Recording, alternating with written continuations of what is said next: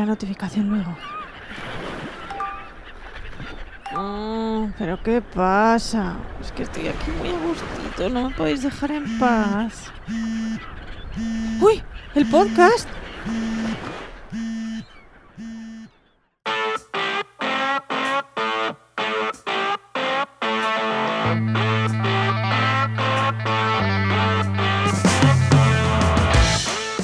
Bienvenidas y bienvenidos a RSC, Rescate Sostenible Corporativo. tu podcast salvavidas para sobrevivir en la selva de la sostenibilidad sin morir en el intento.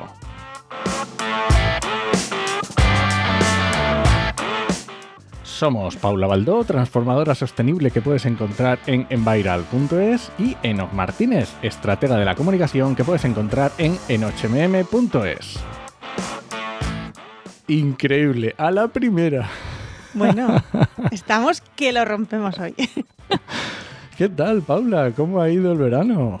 Muy bien, muy bien. Un poco corto, como me imagino que para la mayoría, que nos ha parecido un poco corto. Pero es que tenía muchas cosas. Es que mi última parte del año siempre es la más intensita. Entonces tenía muchas ganas de, de volver a retomar todo, todo. Pues a mí es verdad que el verano se ha hecho corto, pero eh, ahora cuando estaba, se me estaba haciendo mu- como si hace mucho que no grabábamos. Eso sí, es que paramos con... Nos hemos tomado un buen descanso, dejémoslo así. Ya vale. Bueno, pues nada, estamos aquí de nuevo, otra vez, inicio. En- vamos a tirar para adelante, ya veremos. Segunda temporada, a ver qué surge de aquí. Efectivamente.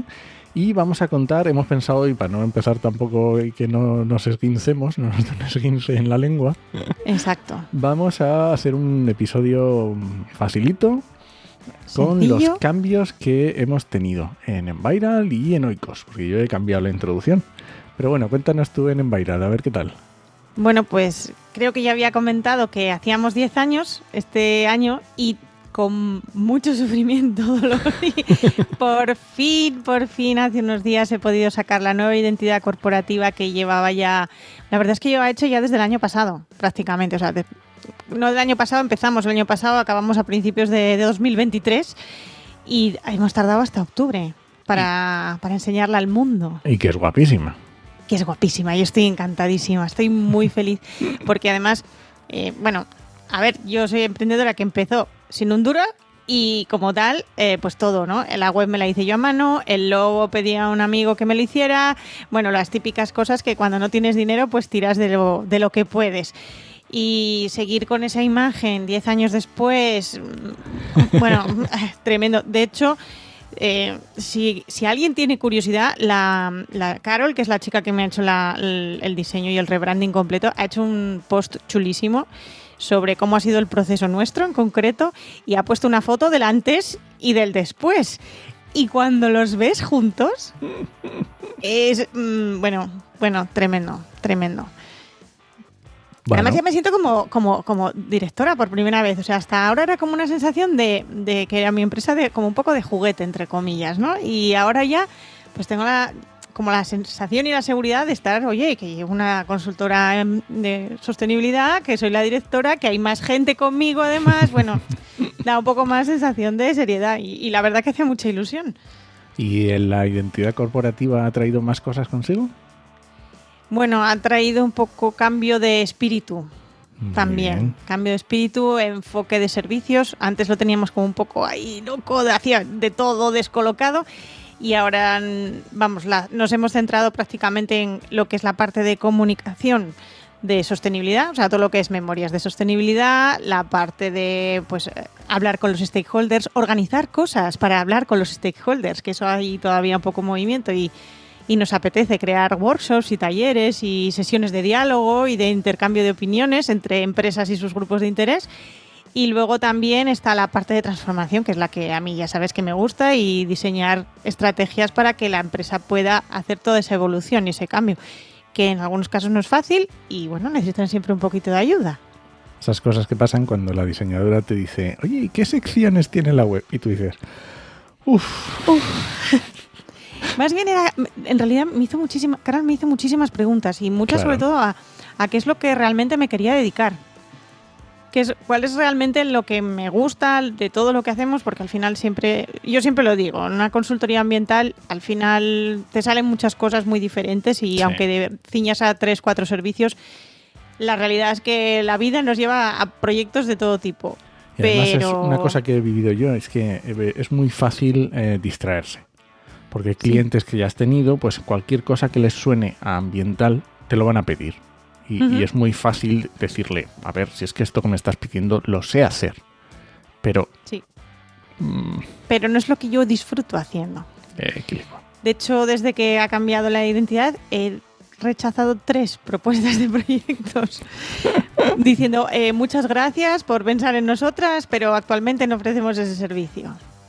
Ha sido más o menos la frase y qué bien sienta oye esa, decir esa frase y decir, jo, es que de verdad esto no es lo que quiero hacer, mm, lo sé hacer, pero no lo disfruto nada. mm, te lo va a hacer gente mucho mejor seguramente y, y que lo va a disfrutar porque es lo que hace realmente y no lo que quiero hacer. Y pues hay negocio aquí para todos.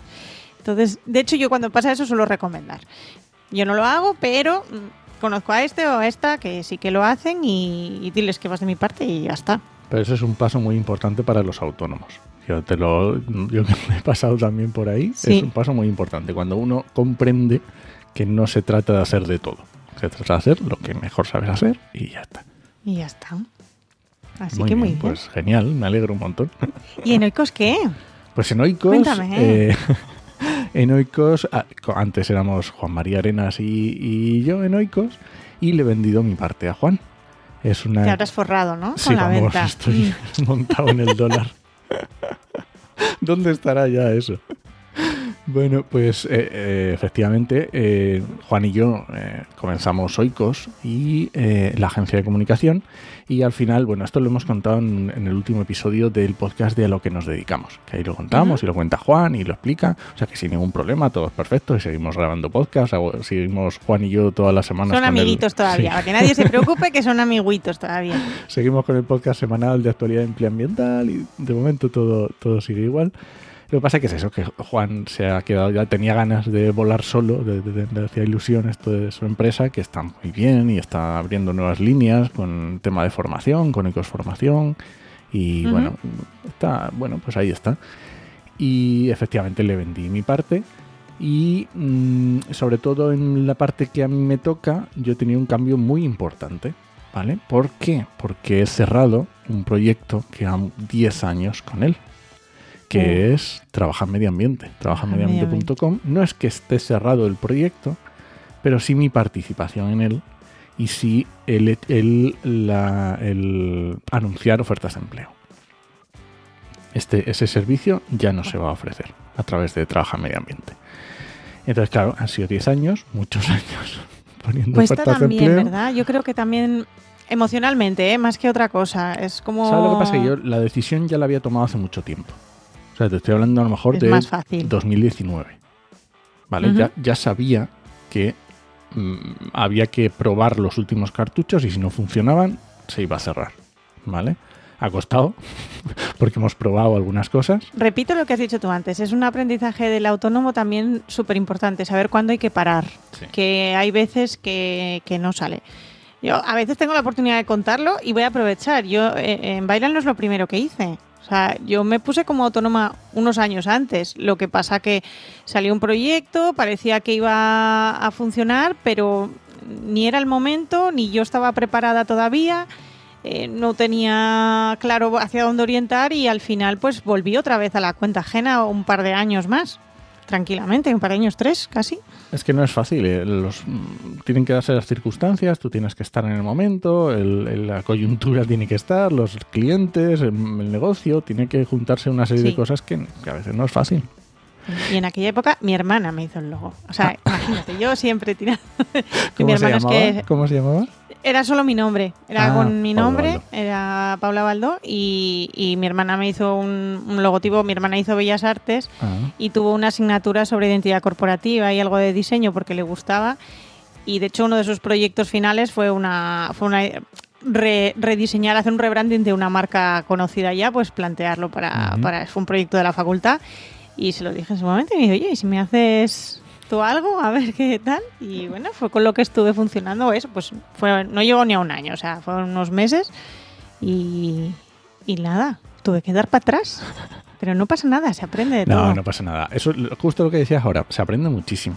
Porque yo utilicé, cuando yo saqué, en su momento no se llamaba Trabaja Medio Ambiente, pero era lo mismo, yo lo utilicé para volver, porque yo había estado fuera del negocio ambiental, del, del sector ambiental, y lo utilicé para volver. Y me- a mí me vino genial. Yo conocí a todo el mundo en España, del sector del medio ambiente, gracias a ese proyecto. A ese proyecto. Y no te voy a decir que todo el mundo me conozca, pero bueno, soy bastante Sí, conocido. le suenas. le Bastante suena. A, conocido. a mí hay gente que me dice, "Ah, ¿conoces a no? Que yo no, que va. Bueno, pues eso. También ayuda, a lo mejor lo del nombre también ayuda, ¿eh?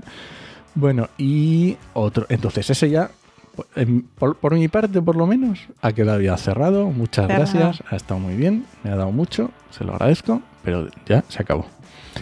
Y sin embargo, lo que, la parte que sí me he quedado, que estaba dentro de la esfera de Oikos, es Podcastidae, que es la red de podcast de ciencia, medio ambiente y naturaleza, donde, por supuesto, este podcast también Aquí pertenece. estamos. Entonces voy a intentar eh, continuar con Podcastidae, que continúe muchos años y bueno, Y y ahí estamos.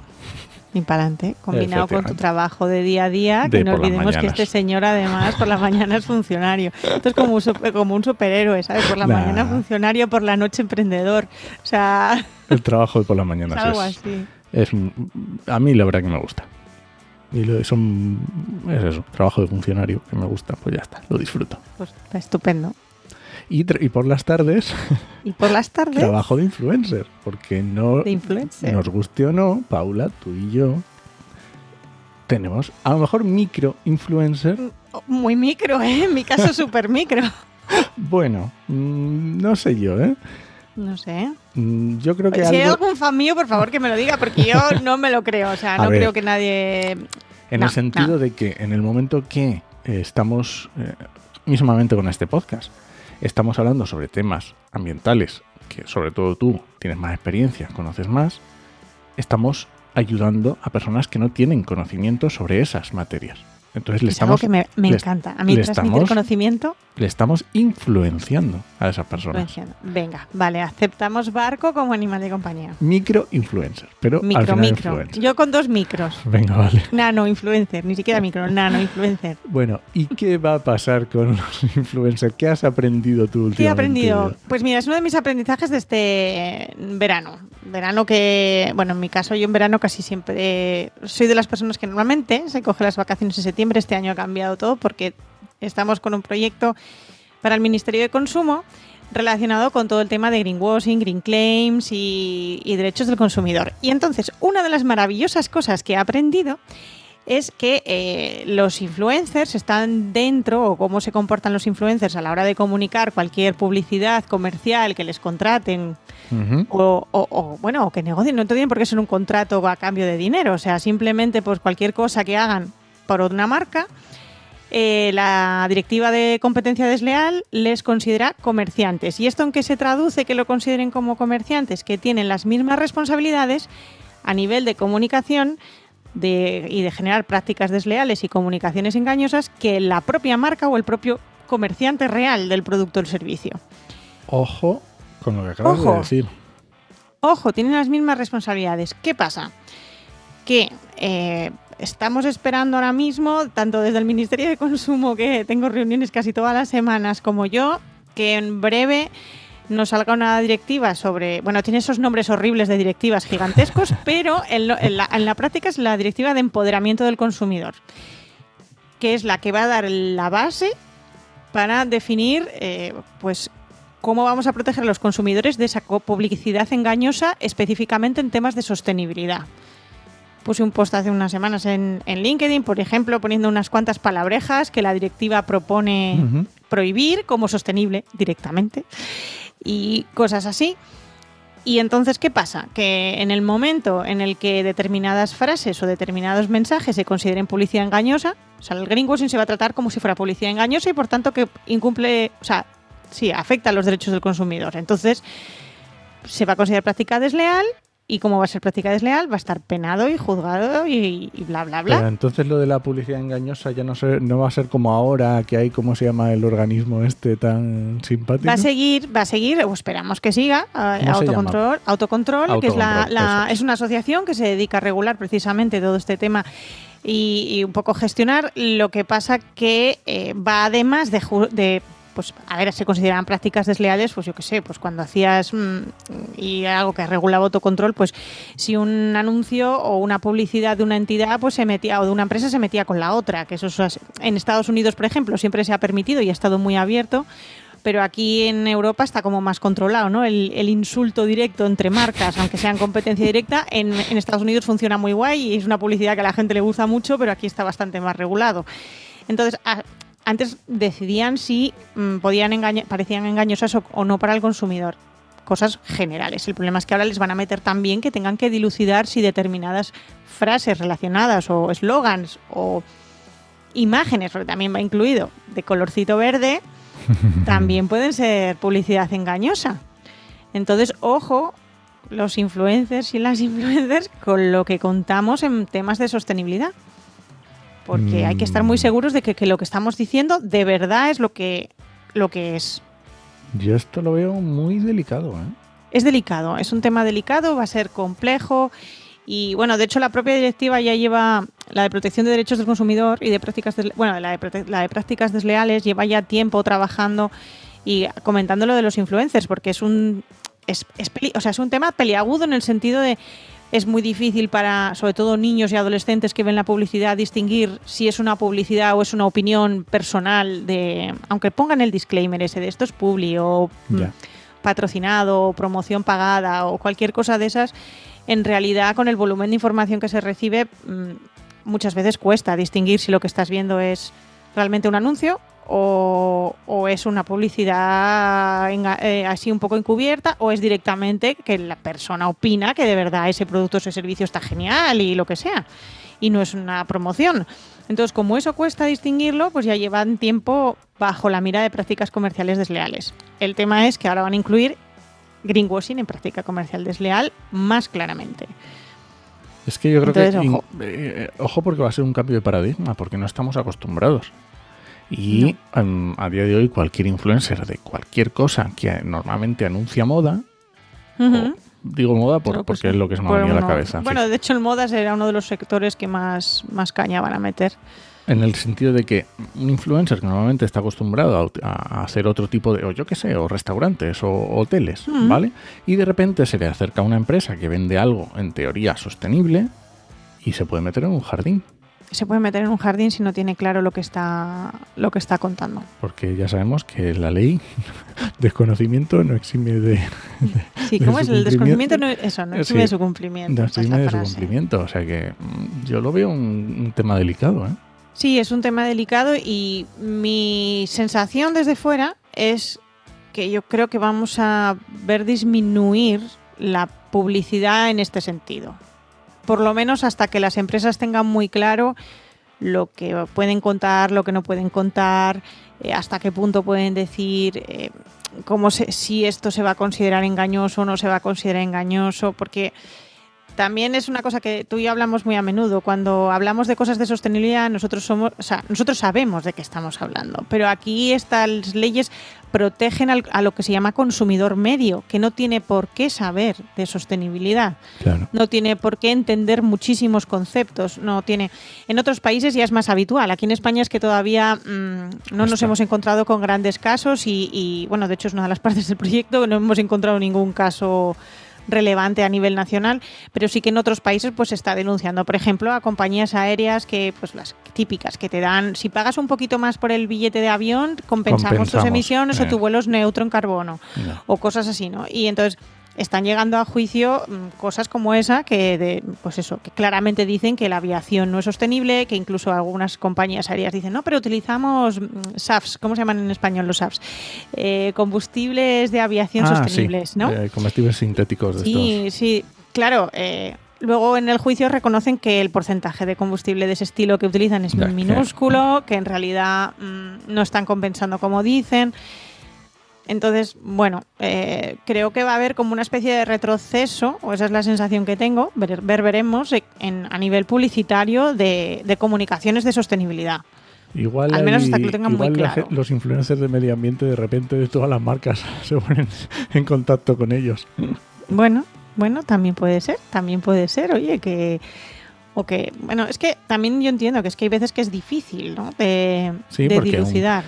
Una agencia de marketing tiene un presupuesto anual y ¿qué vas a hacer con ese presupuesto si de repente no encuentras influencers?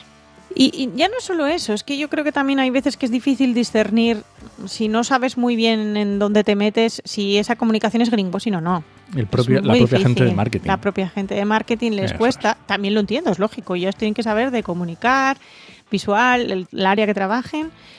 Pero, por ejemplo, nos hemos encontrado un, un caso aquí que, que no ha llegado a tribunales y, y que se quedó en, el, en autocontrol acuerdo, en esta entidad, que es con, con Central Lechera Asturiana, que es un particular, creo que era un particular, me parece, el que presentaba la demanda. Eh, la entidad consideró que no era publicidad engañosa, pero, y, y esto es mi opinión, yo he visto la, la comunicación y he visto la publicidad y creo que no han sabido eh, pues que determinados argumentos que utilizaba la compañía a lo mejor no eran los más adecuados, eh, que la persona que utilizaba... Bueno, esto es que además era una de las cosas que más hablábamos en el trabajo, o sea, es que era Calleja el que comunicaba. Ah, sí. Y claro, es una personalidad que se caracteriza por entorno natural, medio ambiente, defensa del entorno, todo eso que Mm. la gente normal y corriente de a pie pues lo asocia con ese tipo de cosas. Sí, que no es lo mismo Entonces, que te la venda en ningún Ibai. momento la publicidad dice esto es más sostenible que tal, ¿no? No lo, no lo hace. Pero de una forma muy indirecta, sí que al utilizar esa persona, al utilizar los colores, al utilizar cabría haber dudas. Entonces, mm, también Autocontrol se va a encontrar con esas dificultades, que va a ser difícil también a nivel técnico identificar. Hombre, la ley les va a ayudar bastante ¿eh? cuando salga la directiva, porque va a dejar muy claro que o hay pruebas científicas que lo respalden o nanay. que básicamente lo, puedo resumir así, ¿eh? Es- es o hay pruebas científicas que lo avalen esta afirmación o fuera. Y de hecho, es más, incluso llega a decir, si hay pruebas científicas que lo avalen, pero hay dudas entre los expertos, no se debería hacer la comunicación. Mm, muy buena esa. Entonces, bueno, yo creo que la ley ayudará. Pero bueno, que te encuentras con esos casos que puede ser complejo. Es que el greenwashing a veces es muy obvio, pero otras veces no tanto. Otras veces no tanto, ¿no? No. No, no, no. Tenemos que pensar eso en... en- Yo siempre pienso, pues eso, mm, mi abuela, ¿no? Mi abuela recibe la información que recibe y como la recibe, bueno, recibía, ahora ya no. Pero bueno, quiero decir que, que no tenía esa mujer por qué saber determinadas cosas y, y, oye, a lo mejor veía algo, pues eso, pues lo típico que se hace, ¿no? Lo ponemos de color verde o, un- o envasado en color craft o en, o en cartón. O- cartón. quitamos colores, lo hacemos como más neutro de aspecto y, y- y ya parece sostenible. Bueno, hay cosas, hay, hay detallitos, hay detallitos. Justo también lo hablaba esta semana con, con la chica que me estaba haciendo la página web, con Marta de Consentido, que mira, le paso un saludín por aquí ya, ya que estamos que mm, estaba como muy disgustada y decepcionada porque había visto que una empresa que vendía productos, creo que eran jabones y cosas así, en teoría made in Spain, eh, todo vegano, sostenible, bla, bla, eh, pues había encontrado un jabón que les había comprado ellos en su momento. En, una, en un marketplace de estos que son para merchandising, que venden para todas las empresas que Sí. quieren hacer su merchandising personalizado. Entonces, eso de hecho en España, hecho tal, lo de sostenible, bueno, Ya. bueno. Y le- se pegó un disgustazo. Que, y, y ella controla. Ya, Quiero ya. decir, es una persona que controla, pero entonces se pegó un disgustazo cuando de repente dice, oye, es que me está vendiendo exactamente el mismo producto, porque es que además me mandó una foto y me dice, es que son indistinguibles. Mm, y uno me dice que es sostenible y el otro no.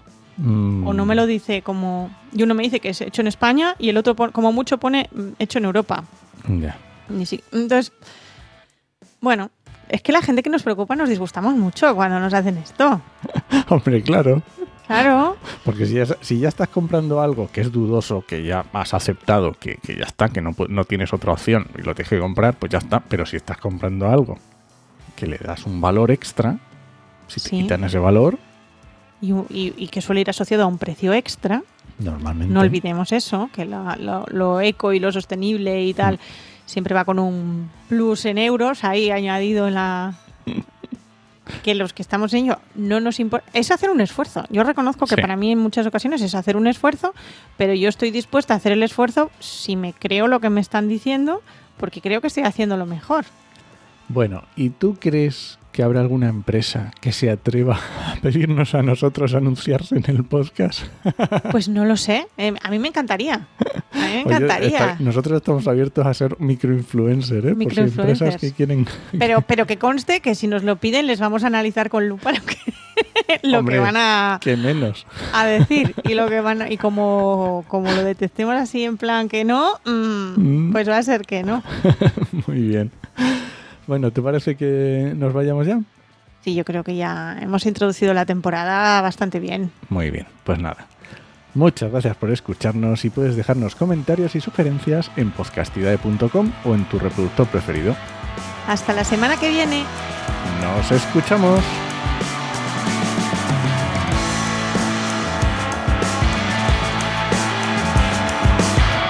Bueno, Bueno, no está mal. No está mal. mal. Todavía sabemos darle a la lengua aquí. no se nos ha olvidado.